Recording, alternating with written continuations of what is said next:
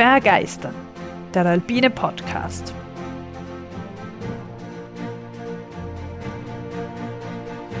Wir tauchen ein in die Faszination der Berge und der Natur. Wir stellen euch die großen Abenteurer und Grenzgängerinnen vor. Wir bringen denkwürdige Momente und kulturgeschichtliche Hintergründe in euer Ohr. Wir wollen euch begeistern. Ja, herzlich willkommen, liebe Zuhörerinnen und Zuhörer, eine neue Folge von Bergeistern. Und ich freue mich, dass ich die heute gestalten darf. Ja, hallo, auch von meiner Seite. Fangen wir gleich an. Tobias, heute geht es um das steirische Gebirg. Weißt du, welcher Berg damit gemeint ist? Oder welche Gebirgsgruppe? Hm. Ja, vielleicht der Dachstein. Nein. Und sonst das Gesäuse. Auch nicht. Hm. Ich meine, vielleicht gibt es Leute, die das auch so nennen, aber klassischerweise ist das der Hochschwab, ah. das steirische Gebirg. Okay. Um diesbezüglich ein Stimmungsbild zu zeichnen, möchte ich einen kurzen Teil aus einem Buch vorlesen. Das Buch heißt Hochschwab und ist von der bekannten steirischen Bergschriftstellerin Lieselotte Buchenauer. Aber Worte zu ihr werde ich danach noch sagen. Aber jetzt möchte ich einfach durch diesen Text, dass ihr euch ja, wie unter der Hochschwab Südwand fühlt. Das Kapitel heißt Freude im Fels. Geliebte Hochschwab Südwand. Es ist ein wilder Schwung und Schwall von Platten, ein fließender Fall von Felsen, der sich vom Hochschwab und vom kleinen Schwab nach Süden hinab ergießt. Man begreift bei seinem Anblick sogleich das seltsame Wort von der Wandflucht. Das zieht und fließt in einem dahin, eine Heerschar von Felsen, vom Kakten bis zum Rotgang. Nur 300 Meter hoch, zwei, drei Kilometer lang. Und dennoch eine große Wand, eine Einheit ist darin und eine Geschlossenheit, die sie über andere erhebt. Eine Wand, groß in den Zügen, im Absturz und an dessen Begrenzung. Da drängt es leise an von Ost und West, und in der Wandmitte tritt es feierlich vor. Schöne Linien, die sich an den Kanten der Hochflächen wiederholen. In wundervollem Ebenmaß streben sie auf zur Höhe des Gipfels. Eine reine Form, ein Stirnreif aus Fels, die Krone des Hochschwab. Die Wand ist weiß, so weiß, dass einem die Augen wund und weh werden können von ihrem Geleucht, und auch das Herz kann wund und weh werden bei ihrem Anblick. Eine stolze Wand. Sie ist nicht immer da für ihre Bewerber. Im späten Frühling noch, wenn die Kletterzeit schon begonnen, hält sie ihren Winterschlaf. Längst schon haben die anderen Schwabengipfel ihre Daunen von sich geschüttelt sie aber ist noch tief darin vergraben. Bis in den frühen Sommer hinein trägt sie den Schleier der Wächten. Weit über die Wände laden die Schneegebilde aus, und der Wind fängt sich in ihnen und singt ein seltsames Lied. Für eine Südwand benimmt sie sich reichlich merkwürdig. Sie ist eben eine feine, eine besondere. Im Sommer dann hat sie andere Methoden. Da führt sie ihre weißen Platten, ihre südliche Lage, ihre ungegliederten Flanken ins Treffen. Schattenlose, wasserlose, gnadenlose Südwand. Im Herbst aber zeigt sie sich plötzlich gewogen. Der Herbst ist ihre Zeit. Spät im Jahr, wenn stille Sternennächte in kühle, überirdisch klare Morgen übergehen, wenn auf den Wiesen unter der Wand der blasse Enzian des Herbstes seinen violfarbenen Flämmchen entzündet, dann ist die Zeit der Hochschwab-Südwand gekommen. Der Schwabenherbst spielt ein Spiel mit uns, das wir gerne mitmachen. Das Spiel vom Sommer. Doch mag die Sonne gluten. Sie senkt uns nicht, sie wärmt nur noch. Und treulich gibt der Stein die Wärme wieder. Dann steig hinauf, Berggefährten, empor durch die Wand, greift den griffigen Fels, geht über prachtvolle Platten, fühlt es bei jedem Schritt. Euer Weg ist köstlich und schön. Mehr als 20 Kletterwege sind es nun schon, die die Wand durchziehen. Jeder einzelne eine Begehung wert. In dieser Wand ist alles schön, hat mir einmal ein Bergsteiger gesagt, der ihre Geheimnisse kennt. Nehmt in der Südwand Abschied von einem Jahr in den Bergen. Sie ist zum Abschiednehmen grad die rechte. Sie macht es euch schwer und doch leicht. Sie fordert nicht Kampf, wenn ihr euren Weg bedachtsam wählt. Sie ist Freude im Fels und macht euch damit den Abschied so schwer, dass ihr wiederkehrt. Und das wollt ihr ja. Das ist doch der Sinn des Bergsteigens, die Wiederkehr, das immer wiederkommen, solange uns die Füße noch tragen. Wenn ihr dann aussteigt über den Felsenrand, seid nicht enttäuscht, dass dieser Berg eine Wiese trägt statt eines Felsgipfels. Wie oft findet man denn schon das Ideal eines Berggipfels, auf dem man sich nur im Reitsitz behaupten kann, die Beine in der blauen Luft? Gerade das aber erscheint mir am Schwaben so schön, heraufzukommen aus der Tiefe, Körper und Seele noch im Aufruhr des eben Erlebten, und danach auf festem Boden zu stehen und im warmen, wolligen Gras der Gipfelwiesen zu ruhen. Schließt die Augen zu und gebt euch auf diesen Wiesen der Ruhe hin. Wir leben nun einmal zwischen der Unruhe des Wanderns und der Seligkeit der Rast. Nach der Südwand mögt ihr getrost ruhen. Nach solchen Wegen stürzt ihr nicht wie Steine in den Brunnen eurer Müdigkeit. Es ist ein Gleiten wie in eine weite Schale, die Stille birgt und eine milde Helligkeit. Ein sachtes Sinken in die seligste aller Rasten am Berg, die Gipfelrast. Eines noch wünsche ich euch auf den Weg. Möge euch die Südwand solches Erleben schenken wie mir. Vergesst es nicht. Der Herbst ist ihre Zeit. Ja, wunderschön. Das klingt ja sehr paradiesisch. klingt das nur so oder kennst du diese Südwand zufällig? Nein, ich kenne sie. also, ja, ich glaube, ich hätte es nicht so blumig jetzt da formuliert, wenn ich sie beschreiben hätte müssen, aber es ist ein mega schönes, schönes Gebiet. Also ich kann es verstehen. Es, äh, also gerade die Herbstbeschreibung, da habe ich mir sehr einfühlen können. Ja, ich finde auch, dass die Autorin, eben die Lieselotte Buchenauer oder oft Liesel Buchenauer genannt, das einfach wunder, wunderbar beschreibt. So ein, ja, wie ich, ich eben machen wollte, ein Stimmungsbild für uns zeichnet. Eine Heerschar von Felsen. Ja, ja, und auch immer mit so ein bisschen Witz drinnen, das fand ich gut. So, alla, es gibt ja den Gipfel eh nicht, wo die Füße in der blauen Luft baumeln, dass er spitz ist oder selten. Nur zur Einordnung, von wann ist das Buch? Das Buch ist von 1960, die erste Auflage. Okay. Also zu den 20 Routen da sind, sind sicher, noch genau, etliche hinzukommen. Beim Lesen natürlich auch gedacht, aber wir können nicht das Zitat verändern. Nein, eh, aber. Da sind ja. sicher mehr dazugekommen. Kennst du diese Autorin oder möchtest du ein paar Worte hören über die Lieselotte Buchenauer? Nein, ich kenne sie nicht und selbst wenn, glaube ich, alle interessiert das jetzt, Barbara. Bitte. Alle, große Worte. also eben die Lieselotte Buchenauer ist eine Grazerin. Für die, die es nicht wissen, Tobi und ich wohnen zurzeit in Graz. Also persönlicher Bezug. Und sie ist am 20. Dezember 1922 eben in Graz geboren und am 25. April 2003 wieder in Graz verstorben. Sie war eine Alpinistin, aber auch Bergschriftstellerin und Journalistin. Man liest über sie, dass sie schon im kindlichen Alter angefangen hat, ihre Mutter auf diversen Wanderungen zu begleiten. Oft sind sie da auch direkt von Graz ausgegangen, als sie noch klein war, und weil sie sich keine Straßenbahnkarten leisten konnten, sind sie über 30 Kilometer gegangen. Aber dann hat sie früh auch mit Klettertouren begonnen und das hat sie, ja, auf modern gesagt, ziemlich gecatcht. Sie ist dann auch herangewachsen zu einer überaus großartigen österreichischen Alpinistin. Sie hat auch einige Erstbegehungen gemacht. Die bekanntesten davon sind vermutlich die mit Johann Fruhmann 1948, wo sie den Schrein erst bestiegen haben in den südlichen Schladminger Dauern. 1949 am Hochschwab mit Grete Weiß die Erstbegehung der Ostwand des kleinen Brandsteins. So reine Damenseilschaft, wenn man das jetzt herausheben mhm, darf, mhm. nach der vorigen Folge, wo es um weiblichen Alpinismus ging. Aber waren die Steirer ein bisschen gescheiter wie die Walliser und ja, haben die Seile haben das, nicht zerschnitten? Ja, oder wie war das, das dort? Ehrlich gesagt, wie viel Gegenwind sie erfahren hat, dazu habe ich gar nichts gelesen, aber wahrscheinlich auch, wie immer, von allen Seiten. Auch mit Max Buntigam hat sie die Erstbegehung des kleinen Dürndels über den Südostgrat geschafft.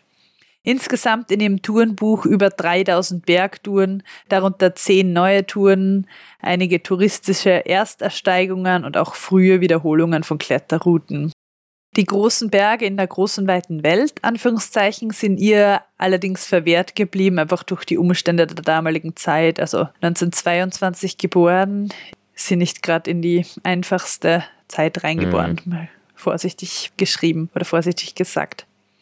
Was Lieselotte Buchenauer auszeichnete oder charakterisierte, ist ihre große Liebe zu den Gebieten, die ihr Einsamkeit und Urtümlichkeit versprachen. Also nicht die großen, bekannten, typischen heutzutage Insta-Spots, sondern eher die unbekannten, leisen, weniger ruhmreichen, aber vielleicht dadurch umso schöneren Gebiete. Sie hat eben den Hochschwab wohl sehr geliebt, außerdem die Schober-Gruppe, die ja bekanntlich auch ein bisschen im Schatten eigentlich des nahen Glockners steht. Und auch die niederen Dauern, ja, vielleicht im Schatten der hohen Tauern stehen. Diese Gebiete werden als ihre Lieblingsgebiete genannt. Und auch als Autorin war Lieselotte Buchenauer sehr aktiv. Sie hat sehr viele alpine Monographien verfasst.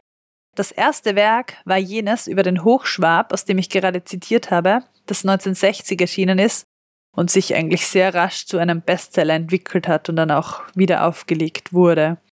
Auch ihre weiteren Werke, wie zum Beispiel Sanfte Kuppen, Schroffe Berge oder Hohe Tauern, zwei Bände, Karnische Alpen oder Ein Leben mit den Bergen, sind mehrfach wieder aufgelegt worden.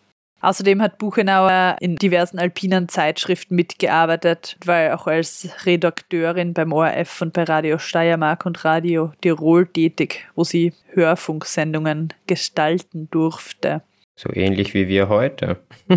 so wie wir, Vielleicht ja. ja. ein bisschen auf einem höheren Niveau, aber. das stimmt. Und dass die Schwelle damals wohl viel schwieriger war. Ja. Heutzutage kann ja jeder einen Podcast machen. Aber sie hat auch in Tageszeitschriften publiziert. Und auch bis ins hohe Alter war sie eine Autorin, die, so habe ich gelesen, durch pointierte Beiträge in Form von Leserbriefen in österreichischen Tageszeitungen sehr präsent war. Also die hat sich wohl nicht in den Lehnstuhl gelehnt, sondern war aktiv eine, eine beteiligte Bürgerin, die halt zu den Sachen ihre Meinung hatte und diese auch als Leserbriefe dann geschickt hat. Im Alter von 80 ist sie dann verstorben und ist auch in Graz begraben, in Neuhardt am evangelischen Friedhof. Was ihre Bücher ausmacht, ist, dass die Sprache und der Stil über diese rein technischen Durenbeschreibungen, von denen es relativ viele gibt, hinausgeht und eben, wie wir es gehört haben, sehr blumig sind und auch ihre persönliche Meinung und ihre persönlichen Gefühle und Erlebnisse mit einbaut was man über sie liest, was auch typisch ist, dass sie erfrischende Austriazismen verwende, die auch in entsprechenden Wörterbüchern Einzug hielten. Weißt du, was ein Austriazismus ist? Naja, irgendwas mit Österreich wohl, aber na. ja, also das sind wohl, ich auch nach, man kann sich denken, was mit Österreich, aber was genau? Das sind wohl Wörter, die einfach typisch sind für das österreichische Deutsch. Das Avi. ist aber kein Dialekt. Was hast du gesagt? Havi. Ah, das ist wohl Dialekt. Also, weiß ich nicht. Es ist eben kein Dialekt. Das ist wirklich korrektes Deutsch, aber halt für Österreich typisch. Ich habe da eh gerade eine Liste aufgemacht, einfach von A auf Wikipedia, was das denn wäre. Und finde tatsächlich lauter Wörter, die ich kenne, die man vielleicht in Deutschland nicht so kennt, weiß ich nicht. Zum Beispiel abbeuteln für abschütteln oder abbrocken für abpflücken. Stimmt, bei uns man tut ein bisschen brocken statt äh, Johannisbeeren pflücken. Das habe ich noch nie gehört. Brocken, kennst du nicht? Ne, bist halt kein Österreicher. So ein Brocken kenne ich was anderes. Brocken, der, das ist meine Eltern nicht mehr Brocken. das ist schon, oder abbusseln für Küssen. Oje, was habe ich mir da nur eingebrockt? Ja, das gibt's schon. Oder Ablaufdatum ist wohl Verfallsdatum. Abnützung ist in Deutschland Abnutzung und so weiter und So so, nicht da fort. was mit dem Erdäpfel und Kartoffel oder sowas? Stimmt, ist wahrscheinlich auch dabei. Bis eh habe ich da nicht geschaut, aber sehr sicher. Baba als Verabschiedung. Zum Beispiel Bad für langweilig. Baba. Wäre da das andere das kannst, Wort? hast du wohl auch gehört und dich schon gewundert. Ja, tschüss. Ah, Baba, okay, verstanden. Barbar, wie der Barbare. Baba. Nein, Baba. Baba, ja, das habe ich nie verstanden. Eierspeis für Rührei. Und so weiter und so fort. Das müssen wir jetzt nicht weiter Nein, ausführen, lass aber mal's- lass mal's bei B gut sein. passt. Aber jedenfalls ist sie dafür bekannt, dass sie die Austriazismen so verwendet hat und dadurch mitgeprägt hat. Und man hat ihr dadurch auch Wortgewalt bescheinigt in Mhm. einigen Kritiken. Und auch Humor natürlich, wie wir gehört haben. Gut, soweit, aber ich möchte keine Folge über Lieselotte Buchenauer machen. Auch wenn ich finde, dass sie es durchaus verdient hatte, eben in diesem Podcast erwähnt zu werden und man sicher tausende Folgen auch über sie machen könnte, möchte ich jetzt in der Folge weiter fortschreiten. Fällt dir noch was dazu ein, zu dieser Hochschwab-Südwand? Möchtest du noch was dazu sagen oder machen wir das später? Ja, ich glaube, ich lausche dir mal, Barbara. Du lauscht mir, okay. Mir fällt kein Austriazismus dazu ein, aber du hörst mir ich zu. hoch dir zu. Hörst mir zu? Ja, los einmal. Passt, weil der Tobias ist ja ein Liebhaber der Klettertouren im Hochschwab, muss man dazu sagen. Aber vielleicht kann er später uns da noch was dazu sagen.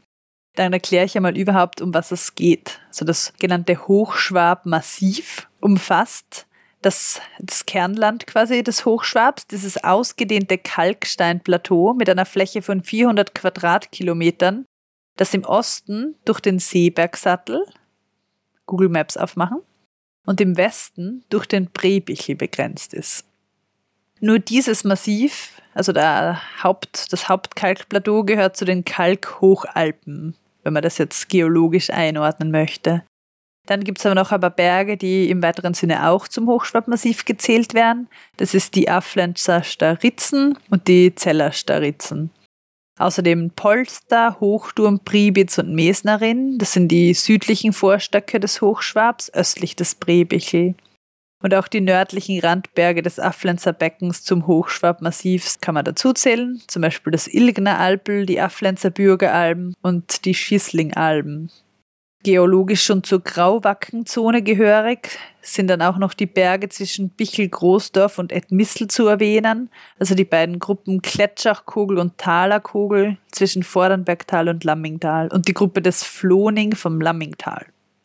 Der Vollständigkeit halber. Wir werden uns jetzt aber eigentlich primär hauptsächlich mit dem Haupthochschwabmassiv, dem besagten, imposanten, wunderschönen Kalksteinplateau zwischen Seebergsattel und Brebichel beschäftigen. Kennst dich aus, weißt, wo wir sind? Ja, also das Hauptgebirge ist mir gut bekannt, von den anderen Teils auch schon der Großteil, aber ein paar habe ich jetzt nicht äh, gekannt vom Namen her. Mhm. Ja, sollst du auch noch was dazulernen. Ja, zum Glück. Ja, Tobi, was fallen dir denn für bekannte Gipfel im Hochschwab-Massiv ein? Naja, an erster Stelle natürlich der Hochschwab-Gipfel. Ja, ja ganz genau, mit 2277 Metern. Genau, der höchste mhm. Gipfel vom Hochschwab-Massiv heißt im Hochschwab. Was ist noch bekannt? Dann bekannt, bekannt. Dann was ist denn noch bekannt? Bekannt und oder hoch. Ja, dann glaube ich der Ebenstein, damit wir vielleicht in ein bisschen anderen, andere Richtung sind. Ja, genau. Der Ebenstein ist auch sehr markant und bekannt. So markante Form, weil er irgendwie so lang und oben relativ flach ausschaut. Der ist 2,123 Meter, genau. Und dann vielleicht auch bekannt, aber ich glaube, also ich würde jetzt noch den den Ringkamp äh, nehmen, weil ich finde, das ist der schönste Berg dort. Aber mhm. ich glaube, der Zinken wird vermutlich bekannter sein. Naja, ist Geschmackssache, aber genau, wieder zwei schöne Berge genannt. Also der Ringkamp mit 2153 Metern, genau, finde ich auch sehr schön. Und der Zinken. Dann gibt es natürlich noch den Zagelkogel, der nur 20 Meter, knapp 20 Meter niedriger ist als der Hochschwab-Hauptgipfel. Den Hochwart, auch ganz in der Nähe. Stangenwand. Die Stangenwand, beliebt bei Kletterern und Klettererinnen, genau. Zum Beispiel den Karl Hochkogel, ist auch zum Skitouren ganz beliebt, wie auch der Hochwart und der Zagelkogel. Und dann weiter drüben jetzt wieder Richtung Prebichel, zum Beispiel der Hochturm, damit wir den nicht unerwähnt lassen. Aber das ist jetzt natürlich nur eine beliebige Auswahl von mir. Gibt natürlich noch viele andere schöne Gipfel. Was macht die Hochschwabgruppe jetzt aus? Und wie sie geologisch gestaltet. Also die Hochschwabgruppe ist ein verkarstetes Plateaugebirge mit Hochgebirgscharakter, wie es für den Ostteil der nördlichen Kalkalpen typisch ist. Also eigentlich so hoch sind wir ja gar nicht, aber es wirkt alles doch recht hoch. Es stimmt, die Waldgrenze ist tief, ja. Ja, das ist auch felsig und wirkt gleich alpin, finde ich. Und die Gipfel werden von einem weiträumigen System von Altflächen umgeben, die sich oberhalb von 1330 Metern erstrecken und in sich meist ein sanft gewelltes Relief aufweisen. Also stimmt, oben sind eigentlich viele Flächen, jetzt blöd gesagt, eher flach, sanft gewellt. An den Rändern brechen diese Flächen aber zu den umgebenden Tälern in schroffe Steilwände ab. Haben wir jetzt eigentlich auch schon, war auch in dem Beitrag von Lieselotte Buchenauer, dass er meint, ja, imposante Wand, aber oben eine Wiese. Das ist sehr typisch für das Hochschwabgebirge, also für die Hochschwabgruppe, dass man in dem Kontrast hat zwischen den schroffen Felswänden, die wir überall haben, und dann doch den sanften Wiesen, die man oben auffindet. Mhm. Jetzt auch zur geologischen Vollständigkeit. Der Hochschwab besteht vorrangig aus Wettersteinkalk. Das ist ein leicht wasserlöslicher Kalk und der führt damit zu dieser typischen Verkarstung. Also Wettersteinkalk nach dem Wettersteingebirge benannt. Wettersteingebirge ist in Süddeutschland, Nordtirol, zum Beispiel die Zugspitze gehört zum Wettersteingebirge. Und dort ist dasselbe Gestein wie am Hochschwab. Ja, also das ist namensgebend, okay. genau. Aber es gibt auch noch unterhalb von diesem Wetterstein-Kalk Schichten aus sogenannten Werfener Schiefer, die man vor allem beim Sackwiesensee sehen kann. Aber was ist jetzt für uns Hauptmerkmal oder was aus diesen ganzen geologischen Betrachtungen, was ziehe ich da? Also eigentlich das Hauptmerkmal ist eben diese Verkarstung, das heißt der überwiegend unterirdische Wasserhaushalt des Gebiets. Es ist dir sicher schon mal aufgefallen im Hochschwab, wo ist da das Wasser?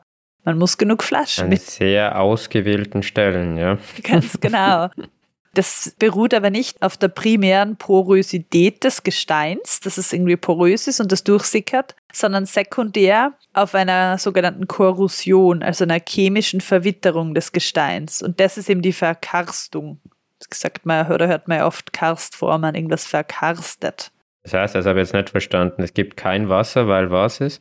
weil die chemische Verwitterung der Gesteine diese, also schon die, die Gesteine dann schon porös gemacht hat, aber sie waren es nicht, sondern durch diese Verwitterung. Das ist wohl der Unterschied. Ah, okay, ja. Und jetzt, wenn Regen fällt, sickert das Wasser in den Boden und fließt nicht an der Oberfläche ab und bildet keinen Fluss oder Bach. Genau, also unterirdischer Wasserhaushalt. Mhm. Aber am Rand von dem Massiv kommen dann oft viele Quellen empor. Ja, das stimmt da, ja. Jetzt auch noch geschichtlich, also erdgeschichtlich. Während der Würmeiszeit war das gesamte Hochschwab-Plateau von einem Plateaugletscher bedeckt. Und die Würmeiszeit war vor ca. 11.500 bis 10.000 Jahren. Mhm. Das war das letzte Mal, wo die Vergletscherung über die Gebirgszonen hinausging, also quasi die letzte Kaltzeit. Mhm. Man sieht aber im Vergleich zu anderen glazial geprägten Regionen am Hochschwabplateau eigentlich relativ wenig von der Gletschervergangenheit, weil nur eine sehr geringe Eisbewegung stattgefunden hat. Okay, also kein Gletscherschliff. Genau, anderswo findet man so richtig alles rund und abgeschliffen. Das ist dort relativ wenig. Was man jedoch sieht, was auch aus dieser Zeit ist, ist an den Randabstürzen dieses Plateaugletschers haben sich diese charismatischen Kare gebildet die mit ihren Felswänden und Schutthalden und mit den zwischen ihnen aufragenden Graten den Hochgebirgscharakter des Hochschwabs prägen.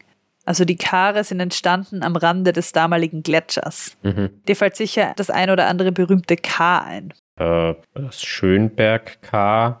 Das gibt's auch, ja. Äh, Zagel-K. Das Zagel-K, Ganz genau. schön mit die Ski. Das Rauchtal, man, das heißt nicht nach einem K, mhm. aber das ist auch voller Schutt.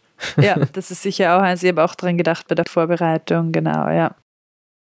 Und weil es eben so karstig ist, wie schon gesagt, entwässert der Hochschwab unterirdisch und am Rand kommen die Quellen dann zutage. Das nennt man dann auch Karstquellen, diese Quellen daneben. Und ist, glaube ich, eh auch bekannt, immer noch ist ein Teil der Wiener Trinkwasserversorgung aus dem Hochschwab. Und der Grazer, soweit ich weiß. Und der Grazer auch, ja. Aber berühmt ist die sogenannte, vor allem zweite Wiener Hochquellleitung oder auch Kaiser Franz Josef Hochquellleitung genannt die schon im Jahr 1910 äh, oder bis zum Jahr 1910 gebaut wurde mhm. und Wasser nach Wien bringt. Und ich glaube, es sind ja teilweise immer noch die Röhren von damals im Einsatz. Und man fragt sich ja auch, wenn das die zweite Wiener Hochquellleitung ist, dann gibt es wohl auch eine erste. Aber die erste, die bringt auch Wasser aus dem Gebirge, aber von Rax und Schneeberg nach Wien. Ah, okay. Dieses Wasser war leider oft nicht ganz ausreichend. Deswegen hat man die zweite Wiener Hochquellleitung gebaut. Und es ist ja auch, wenn man an den nördlichen Rand des Gebirges fährt und dort so in die Täler reinwandert, dann trifft man ja wirklich auf so eingezäunte Bereiche, wo dann das Wiener Wappen ja, am Tor ist. Also ja, dort wird wohl das Wasser gefangen und Wasserschutzgebiet, dann abtransportiert. Ja. Ganz genau. Gut. Ja, apropos Wasser. Es gibt, wird sich der ein oder andere denken, ja doch einige Seen in dem Gebiet. Zwar nicht wirklich am Hochschwab-Plateau, aber es gibt sie. Die möchte ich nicht unerwähnt lassen. Zum Beispiel der Sackwiesensee, ganz ein schöner See zwischen Sonnschönalm und Häuselalm. Oder der Insta-Spot. Insta-Spot, ja, auf den komme ich noch. Deswegen ein, ein bisschen Insta-Spot. Der Leopoldsteiner See, ist auch sehr bekannt, ist da bei Eisenerz. Da gibt es zum Beispiel einen relativ schönen Klettersteig auf die Seemauer dahinten. Kann einen man weitergehen. Sehr schönen Klettersteig, einen nicht sehr nur schönen relativ. Klettersteig, Entschuldigung, einen sehr schönen Klettersteig, ja, also ein schönes Panorama, genau. Der ist übrigens, was ich jetzt im Zuge der Recherche gelernt habe, immer gefragt, wer ist denn bitte Leopold Steiner? Aber nein, der See ist nicht nach Leopold Steiner benannt, sondern nach dem Schloss Leopoldstein, das dort in der Nähe liegt. Und dieses Schloss Leopoldstein ist so zu Ehren von Kaiser Leopold benannt. Also es gibt keinen Leopold Steiner. Oder es gibt ihn wahrscheinlich schon, aber der hat nicht den See benannt. okay. Dann der bekannteste der Seen in diesem Gebiet. Ich glaube, du hast an ihn schon gedacht. Ja, der grüne See. Genau, der grüne See ist ebenso ein Karstsee auf dem Gemeindegebiet von Tragöss und St. Kathrein dort, wo der See ist, dieses Becken ist eigentlich durch einen Bergsturz entstanden, der von der Messnerin in Richtung Tragöss abgerutscht ist. Also durch diesen Bergsturz ist er aufgestaut, deswegen ist er da, wo er ist. Mhm. Der See ist halt sehr bekannt wegen seiner typisch schönen grünen Farbe. Dazu ist auch wichtig zu wissen, dass sich der See mit Einsetzen der Schneeschmelze mit sehr, sehr klarem Wasser füllt. Und der Wasserstand ist sehr, sehr abhängig von der Jahreszeit. Also im Frühsommer ist der See bis zu 10 Meter tief. Im Herbst kann es passieren, dass er eigentlich fast vollständig ausgetrocknet ist. Und im Frühjahr sieht so aus, als wäre er übervoll, weil äh, Wanderweg und Bänke, die am Ufer errichtet wurden, teilweise unter Wasser sein. Ja, das stimmt. Das haben wir ja schon gesehen. Ja, ihr fragt sich, wo platziert man sie? Wahrscheinlich so für die mittlere Höhe oder so. Sonst ist es blöd, wenn sie viel zu weit oben sind, oder? Mhm. Habe ich auch schon gesehen. Also zum Mitschreiben, man geht nach der Schneeschmelze hin, wenn man ihn schön haben möchte oder Gästen zeigen möchte. Und der ist deswegen so grün, weil dieses reine Wasser die roten Lichtanteile absorbiert. Dadurch erscheint es blau-grünlich, also weil das Rote absorbiert wird. Mhm. Das fein zerriebene Gestein, das in dem Wasser ist, das reflektiert dann auch noch vor allem die blau-grünen Anteile des Lichts. Okay. Also ein doppelter Effekt. Genau, der Mechanismus ist angeblich ein bisschen wie bei Gletschermilch, also das trübe Abflusswasser eines Gletschers, wo auch sehr viel fein zerriebenes Gestein transportiert wird. Ich meine, wenn Gletschermilch in Bewegung ist, ist es immer so milchig. Aber wenn Gletschermehl oder ja, diese Gletschermilch halt in ruhige stehende Gewässer gelangt, dann Türkis. genau wird es türkis. Wie zum Beispiel der Lake Louise. Wenn dann die Sonne reinscheint, dann wird es sehr türkis. Mhm, okay. Oder der Sorapis-See. Stimmt, wahrscheinlich, ja. Absolut, ja. Aber weil wir gerade bei den Insta-Spots waren, der Sorapis-See ist auch so einer. Ah ja, ja, perfekt. Gut, dass du dir da so gut auskennst. Solltest du das Instagram betreuen. Na, und was jetzt noch dazu kommt, um das mit den grünen See nicht so aufzublasen, es sind halt auch viele Berge um den See herum, die den Wind ablenken und somit ist das sehr windgeschützt dort und es gibt kaum Wellen an der Oberfläche, was natürlich den Einblick ins Wasser noch besser macht. Hm, okay, cool. Also zusammenfassend die drei Faktoren für einen besonders grünen See. Klares Wasser, fein zerriebenes Gestein in dem Wasser Mhm. und kein Wind. Und kein Wind, genau. Und was ich auch noch gelesen habe, ist, dass der typische dunkle, schlammige Untergrund fehlt, den sonst viele Seen haben, Hm, weil der Boden aus hellem Kalkstein besteht. okay, wunderbar. Also wer jetzt einen See besonders möchte. grünen See genau bauen möchte oder einen sieht, der weiß, wie er das machen soll, beziehungsweise warum das so ist. Ganz genau, ja. Warum der grüne See so gehypt ist, habe ich dann auch noch recherchiert, weil er ist irgendwie plötzlich Kommt mir vor, kennt der jeder, oder? Das war in so einer Fernsehserie, glaube ich, oder? Ja, anscheinend hat Aston Kutcher irgendwie einen Link dazu gepostet, weil das so schön war, oder weil er das so schön fand. Ich, gemeint, ich glaube, es hat mal so eine österreichische Sendung gegeben mit so schöne Plätze. Ja, genau, das dann auch. Neun Plätze, neun Schätze und dann war er da der Okay. schönste Platz Österreichs. Und dann sind natürlich die Besucherzahlen auch massiv nach oben gewandert. Die Gemeinde Tragöss oder eigentlich der Tourismusverband Tragöss, also der Ort dort, hat auch auf diesen Ansturm gewissermaßen reagiert. Man darf mittlerweile nicht mehr drinnen tauchen in dem See. Das war früher auch beliebt, weil das Wasser so klar war. Und auch nicht schwimmen oder Boot fahren oder sonst was. Oder Schnorcheln. Darf man sich ja auch nicht, genau. Weil das einfach das Sediment aufwirbeln würde. Und dann wäre der grüne See wohl nicht mehr so grün. Jetzt haben wir einiges über die Natur und die Landschaftsformen des Hochschwabs gehört. Ich habe mir gedacht, ich erzähle noch eine kleine geschichtliche Story dazu, eine Anekdote. Und ich würde sagen, danach unterhalten wir uns mal ein bisschen über die sportlichen und die bergsportlichen Aktivitäten, die man dort machen kann. Wir haben ja schon das Herzstück, die Hochschwab-Südwand, kennengelernt. Aber es gibt natürlich auch noch viele andere Klettermöglichkeiten, Möglichkeiten für Skitouren, zum Eisklettern, zum Traillaufen, alles Mögliche. Und Wandern natürlich. Und Kajak fahren. Und stimmt, auf der Hinterseite, gell? oder hinten ist relativ, auf der Nordseite vor allem, ja. Was meinst du, Tobias, wer war der erste Tourist am Hochschwab? das ist ein bisschen bekannt, gell? Äh, es, ich kann mich an eine Dokumentation vage erinnern. Ich glaube, der war so eine Bergwelten-Dokumentation von Servus TV. Ja. Da geht es um den Prinz vom Hochschwab. Ja, stimmt. Und ich muss jetzt aber leider äh, peinlich berührt zugeben, dass mir der Name nicht einfällt. Aber es ist irgendein Habsburger. Das ist schon mal gut. Also es war, ist vielleicht ein bisschen verklärt, dass er der erste Tourist war. Rudolf, na. Nein, Erzherzog Johann von ah. Österreich. Es ist sehr viel in der Steiermark, ist mit Erzherzog Johann in Verbindung. Der ist im Jahr 1803 als 21-Jähriger durch den Hochschwab gewandert. Das ist auch nachzulesen in einem Buch von Hans Hödel über den Hochschwab, der dann sogar einen Brief veröffentlicht hat, den der Erzherzog Johann einen Freund geschrieben hat, wo er auch von dieser Hochschwab-Überquerung berichtet hat. Also er hat für diese Überquerung von 11. bis 15. Juli 1803 die Zeit benötigt. Er wollte dort, so schreibt er, Zitat, einen neuen Vorrat Gesundheit sammeln. Mhm. Er wanderte damals mit seinen Begleitern vom Brandhof über die Afflenzer Staritzen auf den Hochschwabgipfel und dann weiter zur Sonnschönalm und vorbei am Leopoldsteiner See nach Eisenerz. Man sagt ihm nach, dass der Erzherzog ein sehr ausdauernder Bergwanderer war und der auch da relativ flott am Weg war und ganz geschickt eigentlich die ganzen Gipfel bestiegen hat.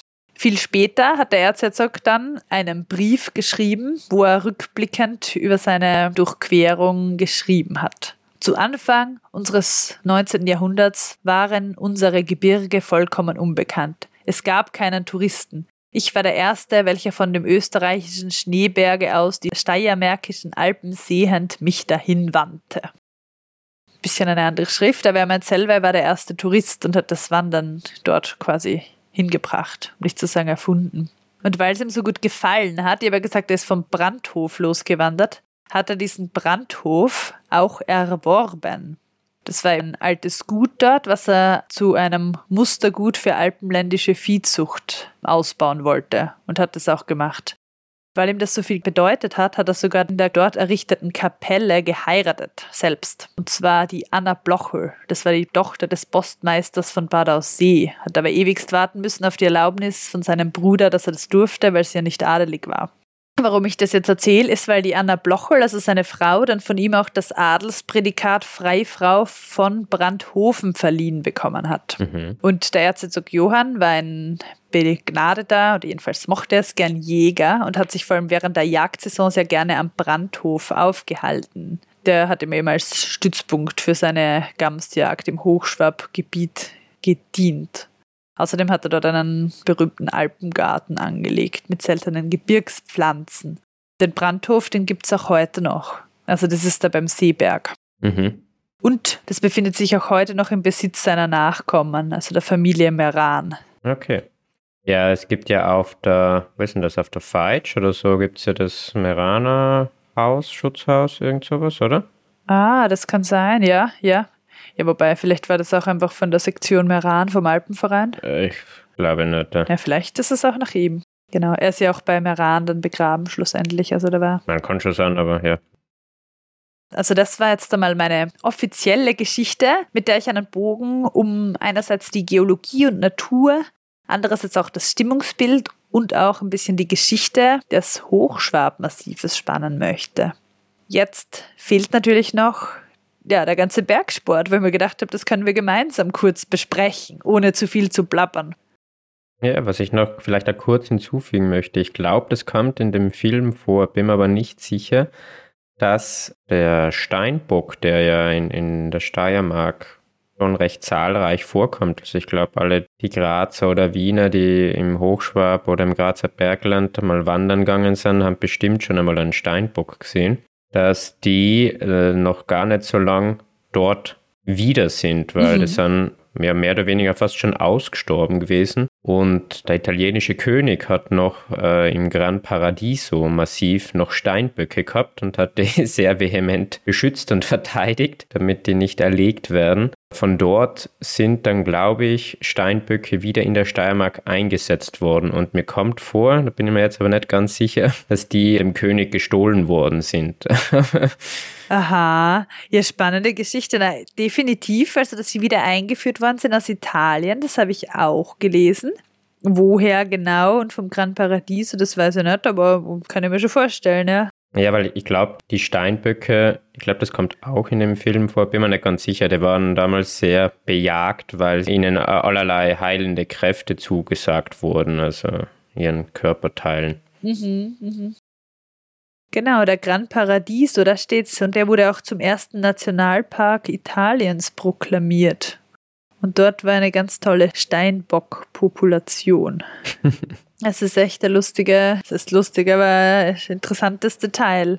Ja, weil heute verbinde ich echt so Steinböcke mit dem Grazer Bergland und eben dem Hochschwabar, weil man sie dort sehr oft sieht und die ja nicht wirklich scheu sind, weil sie dort natürlich auch mittlerweile geschützt sind mhm. und dann nicht so eine Scheu vom Menschen haben. Dann sieht man sie von recht nahem und erschreckt oftmals, wie nah sie dann auf einmal sind. Ja, das stimmt, ja, weil die sind die Menschen extrem gewohnt. Ja. Gerade beim Klettern. Ich habe da inzwischen gerade nachgelesen, dass es zuerst wirklich illegal versucht wurde, Tiere von Italien einzuschleusen, mhm. auch in die Schweiz, eigentlich vor allem zuerst in die Schweiz und dann nach Österreich. Aber dann hat der italienische Staat doch ein Einsehen und genehmigte offiziell die Ausfuhr einer Anzahl an Tiere. Ah, okay. Ja, zum Glück ist der Steinbock nicht ausgestorben. Na gut, aber es wollte nur vielleicht kurz anfügen, vielleicht interessant. Aber kommen wir jetzt zum, wie hast du es genannt, Klettern und äh, alpinistischen Aktivitäten, genau. Hier Bergsportteil, habe ich gedacht, wir könnten uns einfach ein bisschen dazu unterhalten noch. Jetzt mal ganz oder über unsere Erfahrungen sprechen, nachdem wir doch schon das ein oder andere Mal im Hochschwabmassiv unterwegs waren. Erzähl uns mal, was sind deine Lieblingstouren? Oh. äh, nein, also ich habe es vorher ja schon angesprochen, den, ja, wenn man es so nennen mag, mein Lieblingsberg im Hochschwab. Also es ist jetzt nicht so, dass ich in jedem Gebirge einen Lieblingsberg hätte, aber im Hochschwab finde ich den Ringkamp einfach wunderschön, denn er ist bei weitem nicht so besucht wie jetzt eben der benachbarte Hochschwab Hauptgipfel, der ja natürlich dadurch, dass er halt der höchste Gipfel ist und da die äh, Hütte in unmittelbarer Nähe des Gipfels ist, dass dort schon sehr viele Leute äh, überhaupt im Sommer raufgehen, auch wenn er ja von der Entfernung her ziemlich zentral liegt, also schon ein weiter Anstieg ist und der Ringkamp ist der benachbarte Berg und der steht halt schon im Schatten des Hochschwab und wird halt sehr wenig begangen. Mhm. Und es gibt im oberen Teil nicht einmal einen gescheit sichtbaren Pfad. Ich glaube, es ist schon immer wieder markiert, aber also ist jetzt auch nicht schwierig zum Finden. Aber ich finde es einfach ein sehr schöner Berg ja. und überhaupt, wenn man ihn von Seewiesen ausgeht,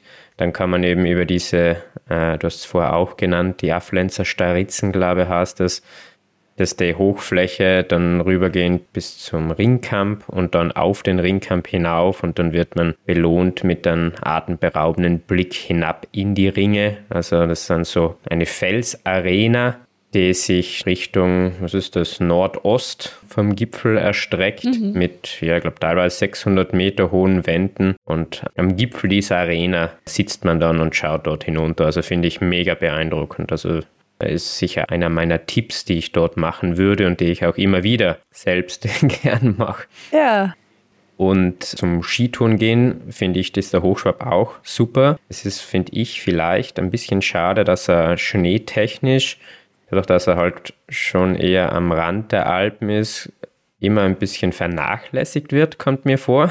Mhm. Also es muss schon anderswo sehr viel Schnee sein, dass im Hochschwab auch jo, aber es passiert dann Schnee doch. liegt. Vielleicht nicht Anfang Dezember, aber grundsätzlich. Ja, es passiert. Und also gerade eben dann die, da von Süden gibt es die Kare, die du erwähnt hast. Also ich glaube, das sind im Frühjahr sehr lohnende Frühjahrstouren, wo eben ja, Lawinengefahr nicht mehr so akut ist. Und wenn dann der Schnee dort aufhört, dann kann man sehr schöne, auch steile Abfahrten dort genießen in diesen Karen. Mm.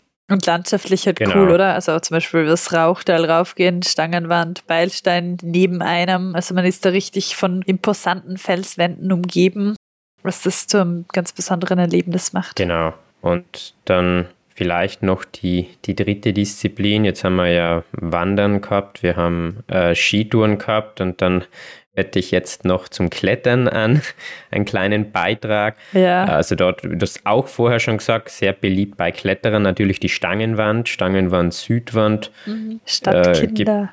Äh, ja, genau, da haben wir geklettert. Dort gibt es eine Vielzahl von Routen. Und was mir dort besonders gefallen hat, ist einerseits die Stangenwand Südwestwand, eine ziemlich alte Route von Schinko noch erst begangen. Klassiker. Und ja, wunderschön, wie sie wirklich sich durch eine sehr beeindruckende Wand auf logischer Linie hinaufschlängelt. Und die, äh, vielleicht eine neuere Route noch, die Renaissance.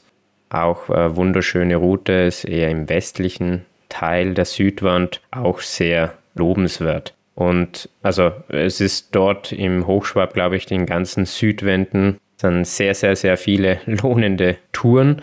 Aber auch auf der Nordseite gibt es viel Schönes. Es ist leider von Graz aus immer ein bisschen weit zum Fahren. Also dort muss man schon ein Wochenende dorthin. Für die Wiener, glaube ich, wäre es eh idealer dort als im Süden.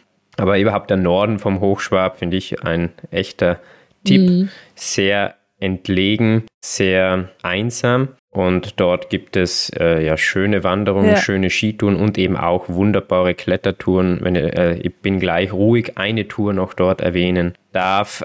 Am Hochgang gibt es den Heiligen Gral. Eine wunderbare Route. Super einsam, super guter Fels. Also ja. der, wie du vorher zur Geologie gesagt hast, es ist ja im Hochschwab, ist wirklich zum Klettern ein durchwegs sehr guter Fels, also stabiler Fels. Ja, Danke für deine Zusammenfassungen, deine persönlichen Favoriten. Jetzt hast du dich ein bisschen auf deine Lieblingsdisziplinen beschränkt. Ich meine, theoretisch kann man ja auch Nein. Eisklettern oder Trailrunnern. Aber ich habe doch Wandern erwähnt. Das stimmt, wenn man das schnell macht, jawohl. Ja, okay, Eisklettern muss ich sagen, da kenne ich mich nicht aus. Das mache ich äh, selbst nicht wirklich. Also da kann ich leider keine Tipps dazu geben. Ja, ich äh, war einmal dort. Und habe vorher das Kajaken erwähnt, mache ich leider mhm, auch nicht. Noch nicht. Aber der Christian, ich hoffe, er hört einmal zu, ist ein leidenschaftlicher Kajakfahrer. Fragt uns, dann fragen wir den, den kann Christian. man da sicher. Genau. Und mit meinem einmaligen Eiskletterversuch im Travisfall, glaube ich, bin ich auch nicht die kompetenteste Person, um da Tipps zu geben dann, ja, man vielleicht ganz kurz noch, wenn wer jetzt hinfahrt und doch den Klassiker, die Klassiker machen möchte, weil er das erste Mal beim Hochschwab ist, kann man natürlich auch schön auf den Gipfel gehen. Das ist natürlich auch wunderschön, die Aussicht. Und man kann natürlich auch wunderschön da oben rübergehen zu Häuselheim, diese Runde. Es ist auch schön. Also, da war natürlich mehr los als in den entlegenen Teilen. Das gleiche gilt natürlich auch für die Hochschwab Südwand. Gibt es halt bekanntere und weniger bekanntere Kletterrouten und ja, alle schön jeden Fall Ausgangspunkt Hochschwab ist mehr als nur der Parkplatz beim Bodenbauer. Stimmt, das ist eine gute Message. Think about Seewiesen oder den Schwabenbadel. Hm. Oder da hinten, da war mal der Skido gegangen auf die hohe Weichsel von Weichselboden. Genau, genau. Ja, oder halt Sonnenschienen und so sowieso auch. Gehört ja auch dazu. Gut, aber bevor wir da ganz ins Geschichten erzählen kommen, wo wir nicht überall waren oder hinwollen, würde ich sagen, beenden wir die Folge. Hast du keine alpine Disziplin mehr hinzuzufügen?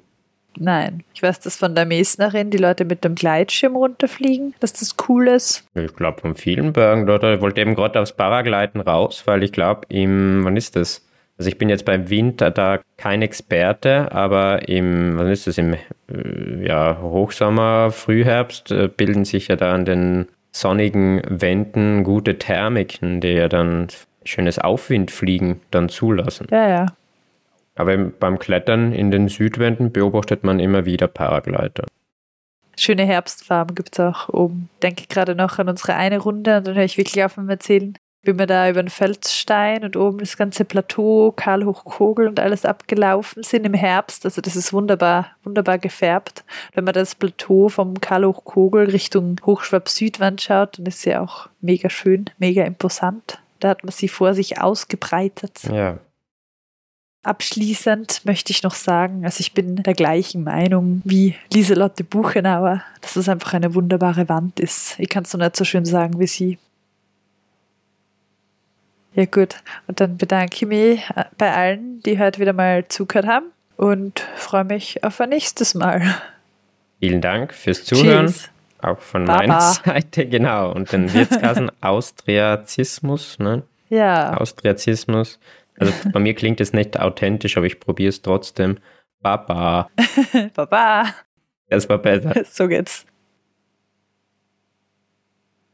Wir bedanken uns bei allen, die uns schon bewertet haben auf den diversen Podcast-Plattformen oder uns abonniert haben, um keine Folge, keine neue Folge von uns zu verpassen. Wenn ihr mehr über uns erfahren wollt, schaut vorbei auf unserer Website begeistern.com oder bei Facebook und Instagram. Wer spezifisch zu einzelnen Folgen Rückmeldungen geben möchte, kann das auf YouTube unter der jeweiligen Folge machen. Vielen Dank schon mal dafür. Und wer das lieber privat an uns richten möchte, bitte einfach per E-Mail kontakt@begeistern.com. Und natürlich möchten wir wissen, was Bergsteigen für dich ganz im Speziellen ist. Was fasziniert dich daran? Was macht es ja, für dich zu einem so schönen Hobby, dass du jetzt sogar einen alpinen Podcast anhörst. Nimm diesen Gedanken auf und schick ihn uns entweder per E-Mail an ich@begeistern.com oder ganz einfach per Sprachnachricht auf Facebook oder Instagram und dann spielen wir es in einer der nächsten Folgen ein.